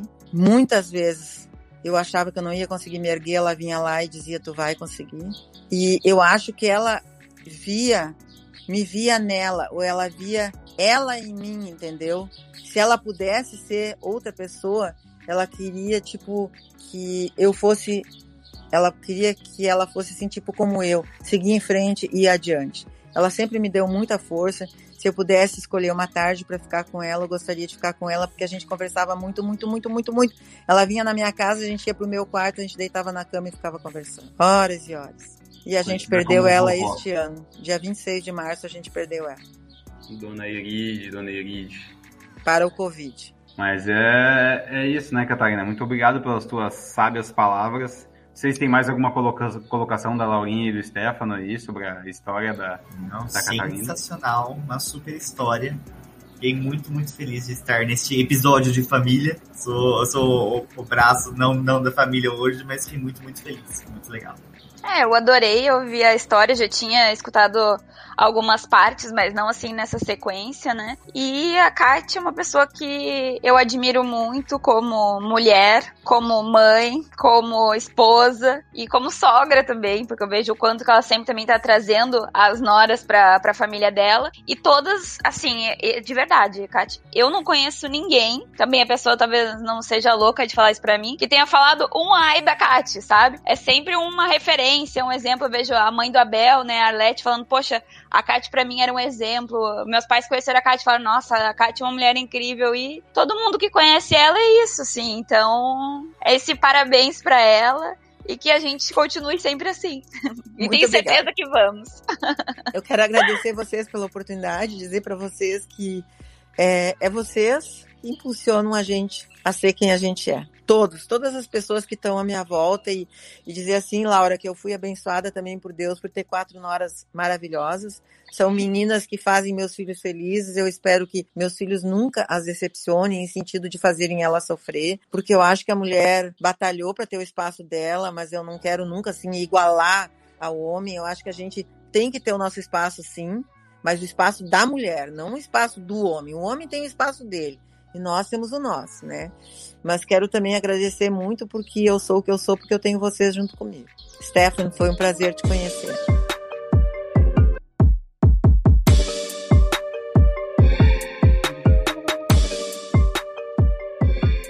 Obrigado. Prazer o meu. Espera aí, antes de acabar tudo, aqui, encerrando a pauta, agora nós temos a parte de dicas. Gostaria de saber primeiro da dona Catarina Lúcia. Tem uma dica para os nossos ouvintes essa semana, Catarina? Eu não sei, eu estou muito preocupada com o que eu estou assistindo na, na atual situação dos jovens cometerem suicídio. Estou é, bem chocada com algo que eu soube ontem à noite e eu não sabia, e eu acho que a, as redes sociais, nesse sentido, elas não estão colaborando muito, né? É uma exposição muito grande da, do corpo perfeito, da, da pessoa com sucesso, da pessoa. Porque essa minha história, ela não foi só sucesso, ela teve partes muito terríveis, muito difíceis. Então, isso não é. É vendido uma coisa na internet, onde eu vejo uma jovem que chega para mim e diz assim: eu vou colocar seio, eu vou fazer plástica no nariz. Eu uh, seio não é silicone, eu vou fazer plástica no nariz e agora eu quero um abdômen perfeito. Eu, eu já vi um abdômen na internet que é assim, gente, pessoas com 20 anos de idade já fizeram, ajustaram o nariz, já botaram silicone e agora vão fazer uma correção no abdômen para mostrar que fazem academia todo dia. Então tá me preocupando muito isso. E como se fala no setembro amarelo que a gente falou, né? Eu tô muito preocupado com os jovens, com o acesso que eles têm, com a facilidade que eles têm de ver um mundo irreal, que nem tudo é um mar de rosas. A preparação da mente não tá muito legal. É isso que eu quero deixar o recado. Então vamos agora para. Tem alguém aí que quer puxar? Ah, vai, Laurinha. Vai pra Laurinha, então. Dica da semana. Então, essa, essa é exatamente a minha dica, Kat. Mas sendo um pouco mais específica, assim. Se você que tá ouvindo tá tendo dificuldade para acordar, não tá conseguindo dormir direito, tá sem fome, ou não tá, ou tá descontando a ansiedade na comida, ou se tá percebendo isso sem sentir, mas nas pessoas ao teu redor, considera fazer terapia e fala pra pessoa assim, poxa, acho que de repente alguém, um acompanhamento psicológico poderia te ajudar. Porque as pessoas acabam procurando terapia quando já não estão mais levantando da cama, quando já estão obesas ou quando não tá mais dormindo, já tomou tudo que é remédio para dormir, já leu todos os livros de autoajuda possível. Mas é assim, não deixa chegar num ponto de procurar terapia que tu já tá ferrado, sabe? Se tu sentiu que tu já tá não tá muito bem, procura porque ajuda. E terapia é diferente de conversar com amigos, é diferente de conversar com a família, porque é uma pessoa, é um profissional que estudou muito para aquilo e que tá tendo uma visão de fora e pode te ajudar. E também não vai ser imediato, vai ser uma forma gradual. Não vai fazer uma sessão um mês e achar que vai estar tá ok, porque não vai. Então, essa seria minha dica também pro Setembro Amarelo. Agora vamos de Stefano. Stefano, dá teu. Bora, não. Aí, voa. Vou, vou ecoar um pouco da, da dica da Kati e da Laura, mas acho que além disso, é, fique muito atento aos seus amigos. Acho que isso é um ponto muito importante. As pessoas dão sinais quando elas estão em situações mais complicadas emocionalmente, então fica muito atento aos seus amigos. Terapia, acho que eu não preciso nem dizer, faço faz sete, oito anos já, e sou muito feliz por fazer, eu acho que é algo que sempre me ajudou. E aí, indo um pouco mais pro, pra outro lado, completamente diferente aí do, das dicas do, do Setembro Amarelo, é, eu queria indicar uma conta no Instagram, que é a Leandro, underline Assis, underline Ilustra. Eu descobri essa conta recentemente, é, o Leandro, ele é um, ele é, faz histórias em quadrinhos e ele tá fazendo uh, histórias em quadrinhos contando um pouco sobre essa tradicional família brasileira da qual a gente não se orgulha. A história que ele tá contando é do Santos, que ele até chama uma tira de ódio e não uma tira de humor, em que ele fala exatamente, conta a história de uma tradicional família brasileira que é hétero branca, que tem o quartinho da empregada e etc. Tudo que a gente não quer ler é um tapa na cara por, por quadrinho. É, eu nunca tinha seguido algo assim, nunca tinha consumido um conteúdo assim. E fiquei bem feliz por descobrir essa, esse conteúdo. Uma, uma baita dica. É muito legal. Confiram lá. Eu sigo esse cara deve fazer uns dois anos já. Eu peguei ele no, fazendo a outra parte, porque essa do Santos é a série principal dele. E daí, quando começou a pandemia, ele fez um spin-off. A confinada. Ele pegou uma, uma parte da árvore da, dos personagens dele, criou assim uma parte pro lado e com, contou a parte da confinada.